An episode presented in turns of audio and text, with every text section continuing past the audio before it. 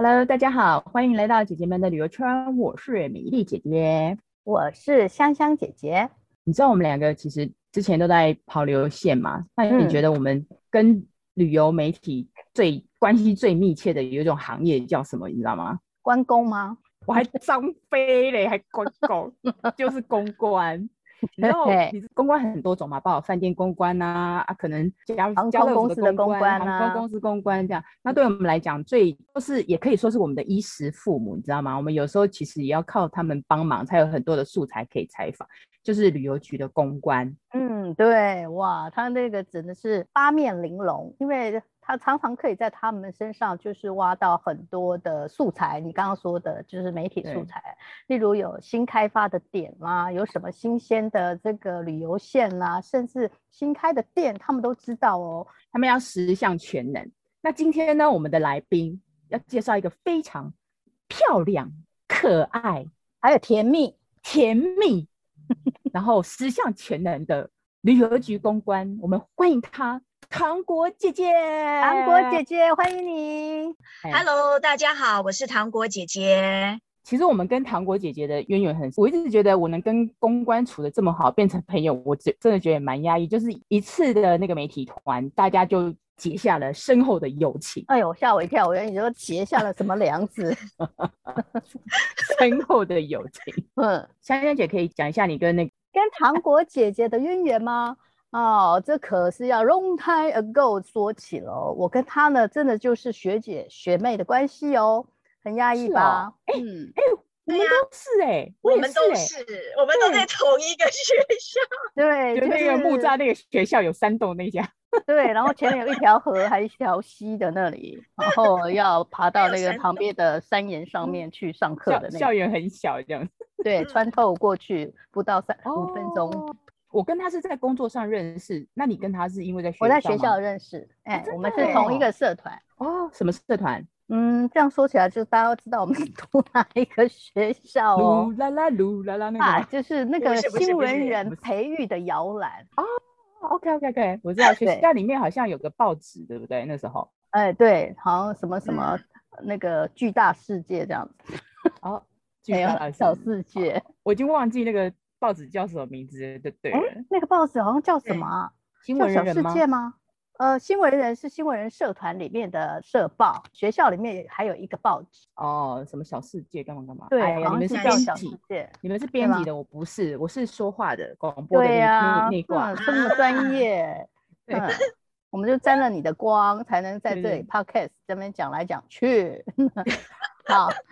然后我们同一个社团嘛，然后呃，好像好像也有在同一个实习单位。毕业之后呢，我我就记得糖果姐姐就出国去深造，她去国外念书，然后我也就出道了，在媒体业服务。后来呢，更密切一点的是，我们都到那个中国大陆去发展了。那时候她在上海，我是上海跟北京两地跑。那在上海比较常住的时候呢，我们就经常会相依为命。对，没错，是他会说一些呃工作上面的恩怨情仇啊这一方面，就是你其实把他整个公关的生涯都拉很长了。就是糖果姐姐要不要讲一下？就是他刚刚讲这一段呃留学回来之后的旅游局公关有的工作，你帮他稍微介绍一下。我到澳洲去念书，念完书之后我就直接回来台湾了。回到台湾之后，其实。其实我一开始第一个工作并不是在旅游局工作，而是在饭店工作。哦，对，然后我在饭店工作的时候，因为那时候算是一个菜鸟，所以进去的时候其实也是等于边学习边去认识到底公关业在台湾要做些什么。嗯。嗯嗯，尤其是你刚从国外回来，对台湾的整个市场是很陌生的，所以到饭店业去工作的时候，你就可能从小助理开始做，对很多东西就是边学边看，然后边了解，边去想想自己过去的所学。因为我本来就是念公共关系跟大传系，在国外，嗯，所以我是把我自己所学的东西在运用到呃实际的工作上。可是你就会发现那样子的时候会有很大很大的落差。当然，因为公关业本来就是一个比较多样化的，呃，针对就是说，像你面对不同的工作，你的公关角色的扮演就会不一样。像我第一个工作到饭店，我刚刚提了，我到饭店，那你到了饭店之后，我就会发现说，哎，饭店它又是另外一个不一样的生态。嗯，它的生态是我过去完全都没有机会去接触，或者是不能够理解。说哦，原来是这样，因为我们看到的饭店可能都是很光鲜，可是实际上进去以后就觉得很艰苦。在饭店业工作的那个公关的时间其实相对比较短，呃，没有做的很久，后来就跳槽了，就人家找我到广告公司工作，但是广告公司也没做很久，又被挖角，就去了刚刚讲的旅游局工作了。哇，你太有才华了！哇，都是被挖角的，真是太厉害了。继续说，在旅游局这一段时间是真的，我就待了特别特别久的一段时间，那个才是我真正的从那个地方开始学习到执行到自己后来变成比较干练，都是在那个地方。实际上应该讲说，呃，旅游局的那段时间是我的在整个公关生涯里面一个。很大很大的一个要进，我觉得成长期，对对对对，一个成长。我刚刚讲了，我在呃饭店业的时候时间是很短的，所以实际上我到饭店业的时候，嗯、我觉得那时候也是一个蛮好笑的事。我去了那个地方，主管就离职了。你真你真歹命哎、欸！然后他离职之后，我就要一肩挑下了这个饭店的公关，就变成我好像、就是、小菜鸟要。担很大的责任，对，就是小孩子穿大人的衣服的那种感觉。嗯、所以其实我那个时候是有一点慌的，因为我完全都还不晓得到底饭店要做什么，我却必须要挑下那个担子去肩负一个新、嗯、一家新的饭店，嗯，它在运作。因为那个时候那个饭店其实还没有正式的开幕，嗯、然后我就会觉得压力非常非常的大，更何况。我对饭店的运作是完全不懂的。我大概在那个饭店待了八个月，然后在那个八个月里面，我就是跌跌撞撞的学习。后来觉得自己稍微有一点信心的时候，哎，这个时候就有人来问你说，哎，你要不要跳槽？我就莫名其妙就跳槽了。可跳到广告公司的时候，也是没有待很久，一个月都不还没完毕的时候，就旅游局的人又来问我说，你要不要跳槽？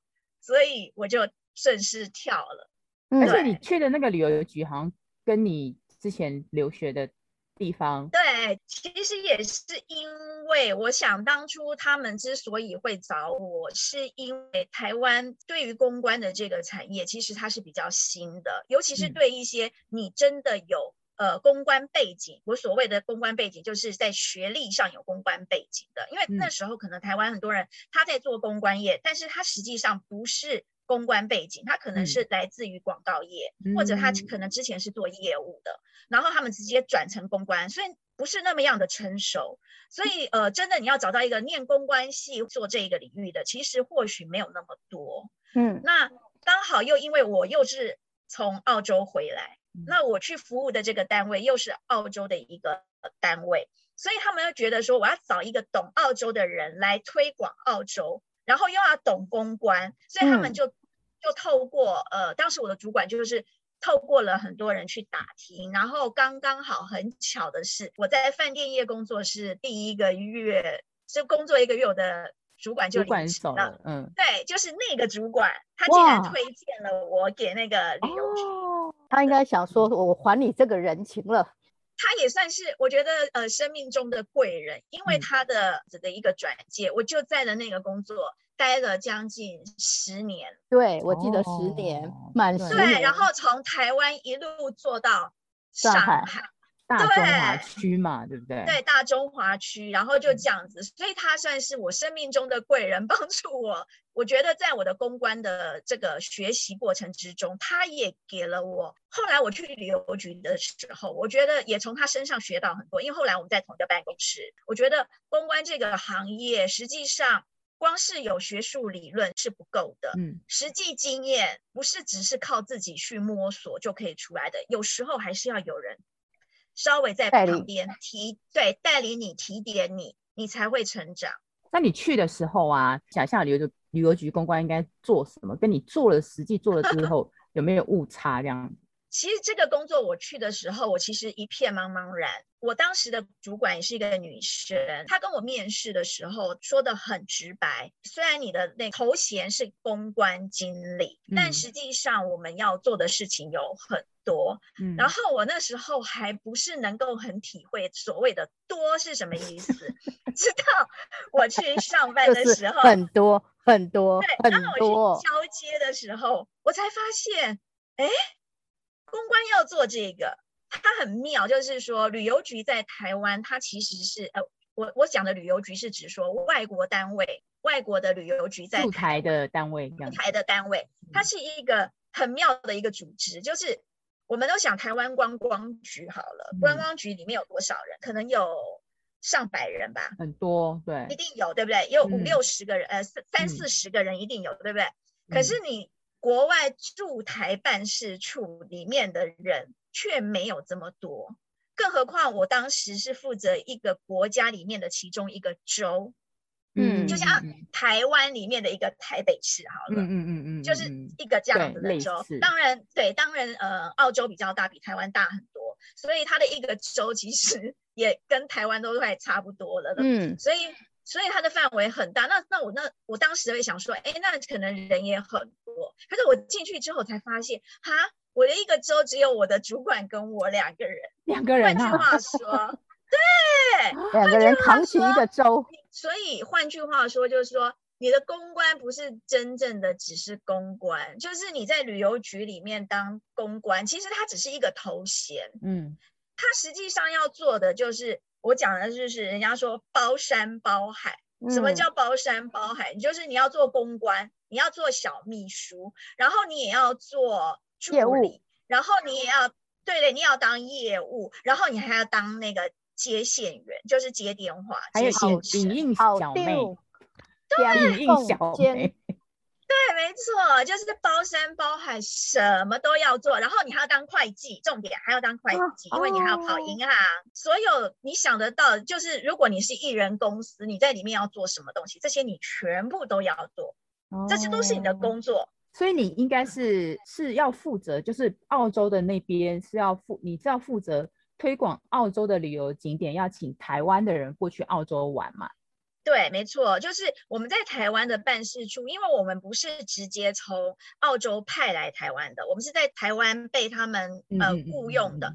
我们要做的就是说，我们把我们自己在台湾的人，我们要如何去影响他们，让他们有兴趣要到澳洲玩。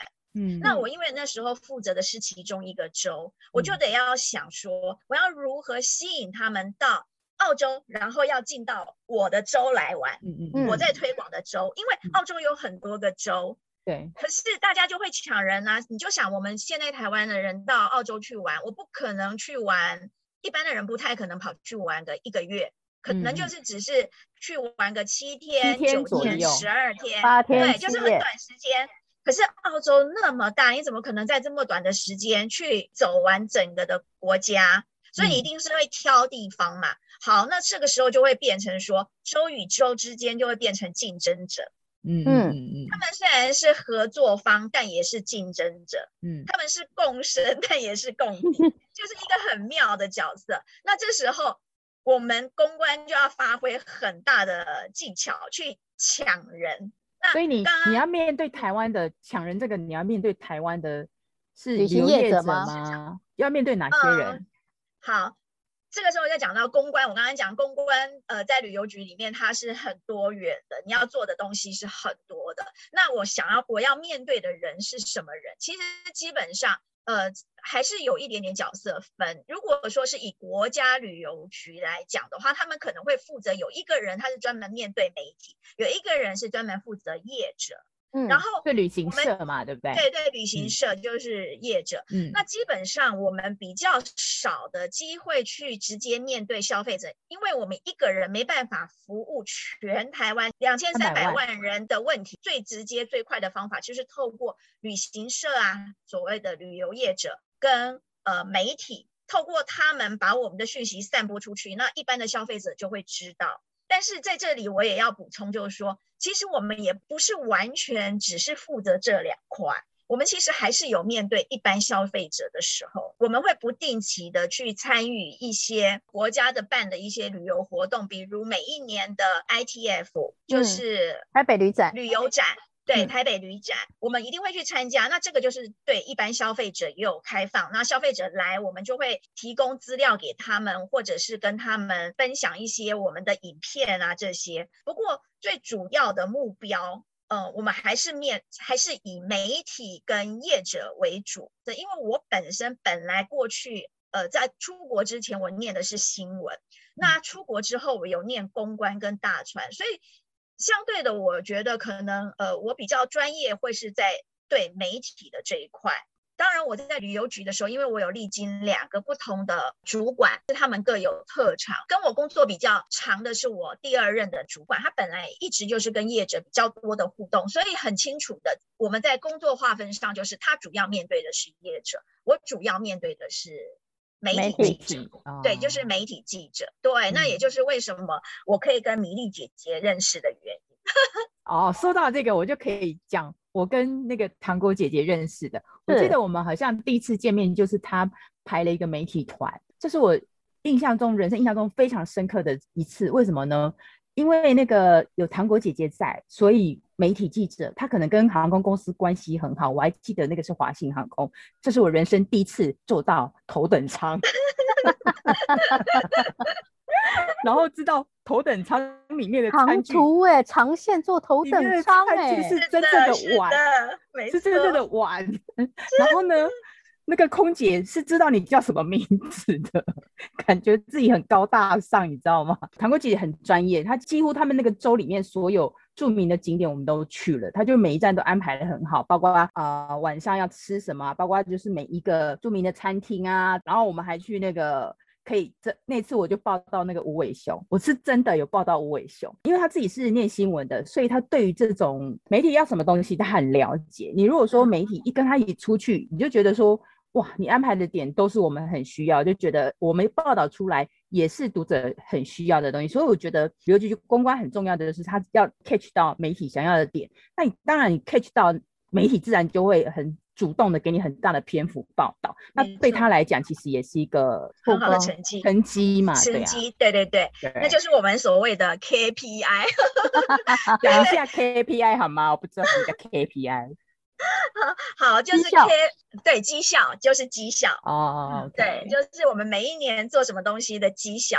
那刚刚、嗯、呃，米粒姐姐有讲到一个很重要的，就是说要懂得媒体要什么。其实公关这个角色也是我在这么多年里面琢磨出来的，就是说你不要认为说你很会说话，或者是你长得上得了台面，或者是呃你所要推的东西很专业。你以为这样子就够了？其实不是。其实公关有很大的一部分能够成功，来自于你如何去跟呃你所要接触的那个人创造最大的业绩，就是人和。你要懂得如何跟他们建立很好的关系。你首先你要知道他要什么，你得要给他什么。你让对方满意，你就会得到你想要的效果。这是很重要的，就是当一个公关非常非常重要。那你说公关可不可以有情绪？可以，他绝对可以有情绪，但是你的情绪绝对不可以在面对，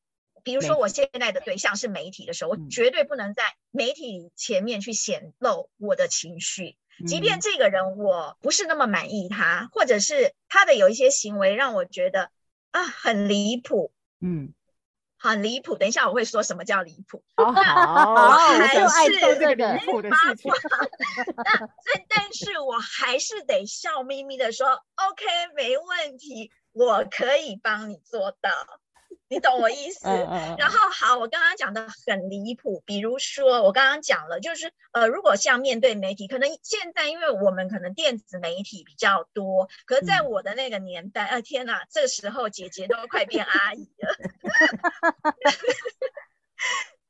那我的年代就是报业很丰盛的时候，嗯，所以那时候就是报纸，你要跟报纸媒体维持很好的关系。那么刚刚。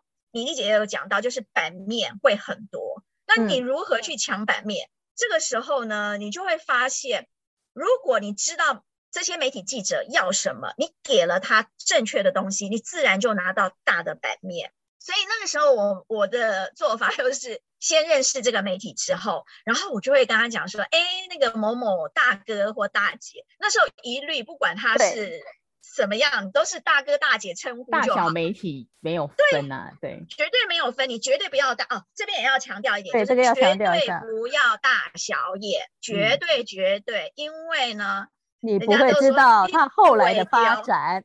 没错，可是以前那个年代可能是中石联，哎，我可以说吗？可以啊，没问题啊。中石联合民生，这是三大报，很多媒呃媒体公关呢都会犯了一个很大的失误，就是他只看这三大报，嗯、他看不到其他的报纸。实际上，台湾那时候都已经报业蓬勃发展到吓死人很多，对不对？嗯嗯嗯、可是很多人就会忽略，比如忽略到连你刚刚我们有提到，我们的母校也有报纸，对不对？对啊。我告诉你，像那种的媒那种媒体，当时可能都被人家拍板叫做是小媒体。嗯。所以很多公关可能会不理他们。嗯。要拿要要资料，他们就随便可能拿的一些消费给消费者的资料，就丢给那些媒体。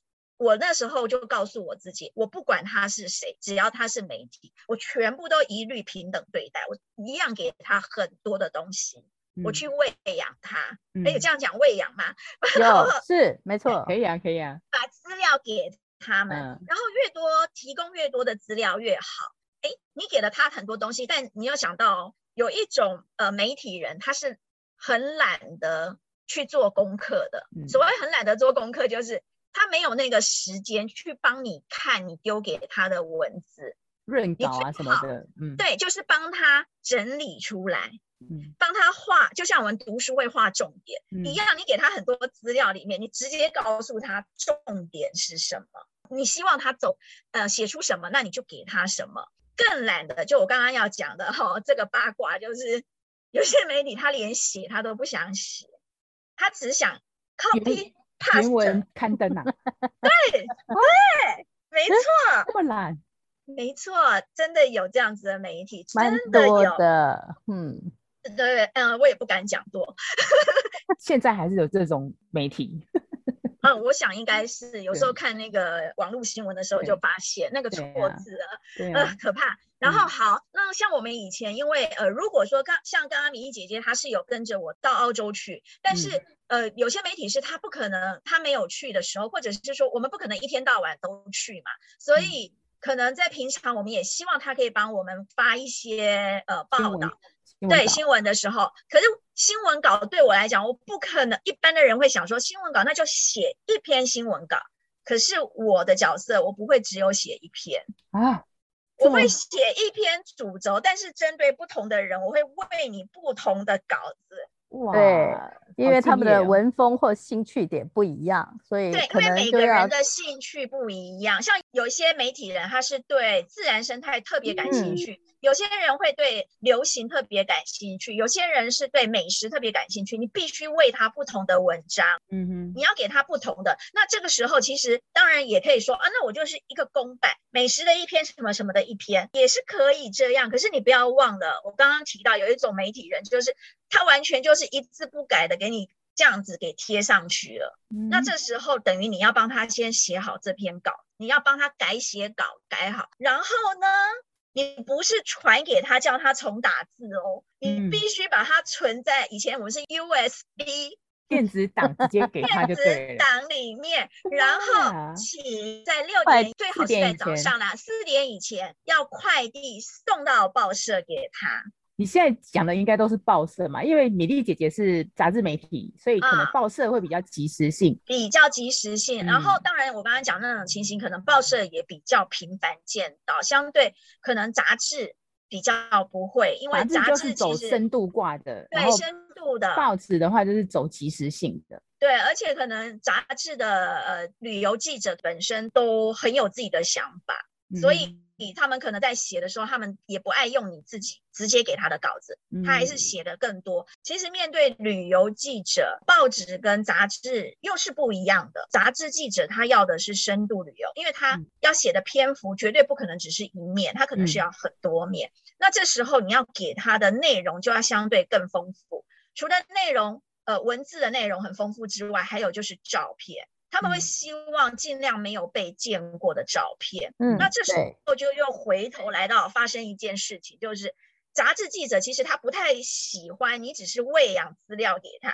他喜欢自己去走一趟，对 对，自己去走，自己去写报道，所以这个时候就会有我们的所谓的媒体团会产生，我们就单独单独企划的邀访也有，就是对，我们有单独的，有单一像。李一杰那时候去的是应该是团体的，嗯，那我们针对像杂志记者的话，就可能他们自己来提案，嗯，告诉我说他们对什么什么什么东西有兴趣，嗯，然后希望能够去做一个呃报道，这时候我们就会针对他拟的东西，然后去看哪些是。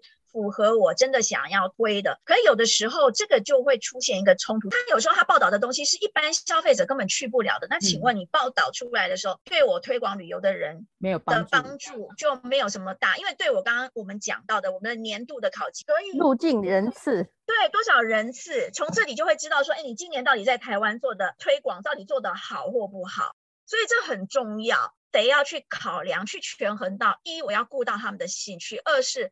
我要能够把台湾的消费者给带出去，嗯，所以在这样子的过程之中，我们会有一些讨论。呃，杂志记者可能会说：“哎，你这样讲的东西，其实很多报纸都报过啦。”我可能觉得，嗯，只是这样子，好像没有太大的特色。嗯，这个时候，公关的角色就非常重要，我必须找出特色来。嗯哼哼，媒体公关，我们的角色不是说今天我的主管公司给了我什么资料。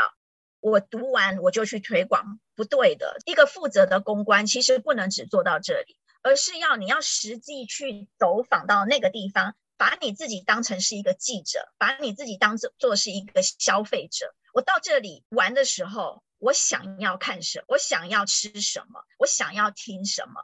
我想要体验什么？媒体记者的话，就是我要拿什么点才会跟消费产生戏剧，然后跟其他的媒体不一样。所以我们的眼睛啊，就要变成火眼金睛。每到一个旅游点，其实别人 看我们好像去玩了，都觉得哇，你们好光鲜哦，可以一天到晚去澳洲。真的，我那时候觉得去澳洲啊的次数就会，人家讲的好像走厨房一样，大家都觉得说，哎，你这样好棒哦，去那边又可以住五星级饭店，然后又可以每天吃美食。可是殊不知，我每一次去，其实我都非常非常非常的累，讲三次的非常，嗯、是因为真的很累，因为我要做好多好多功课，压力很大，压力很大。然后我每一次去，我都得要。把握住那个机会去收集资料，找出台湾的媒体跟一般的消费者，还或者是旅游业者感兴趣的东西。可是有时候你找出那个点、那个单位，或者是你的公司、你的主管单位，就是他不希望你去做那个。嗯哼哼哼。这时候怎么办？那怎么办呢？对呀，怎么解决呢？下集告诉你。哦。原来我们这边有个伏笔，好的，那这样子就只好呃让大家再等一个礼拜，我们再来呃听听糖果姐姐她会怎么解决，说万一媒体跟当地的旅游景点有一两方面就没有办法呃好好的磨合的话，作为公关，她要怎么去解决这样的一个矛盾或者冲突？那我们呃下一集就来听她怎么解决这样的事情。OK，那我们这一集的节目就先到这边，好哦。那就先这样，再见，拜拜。拜拜。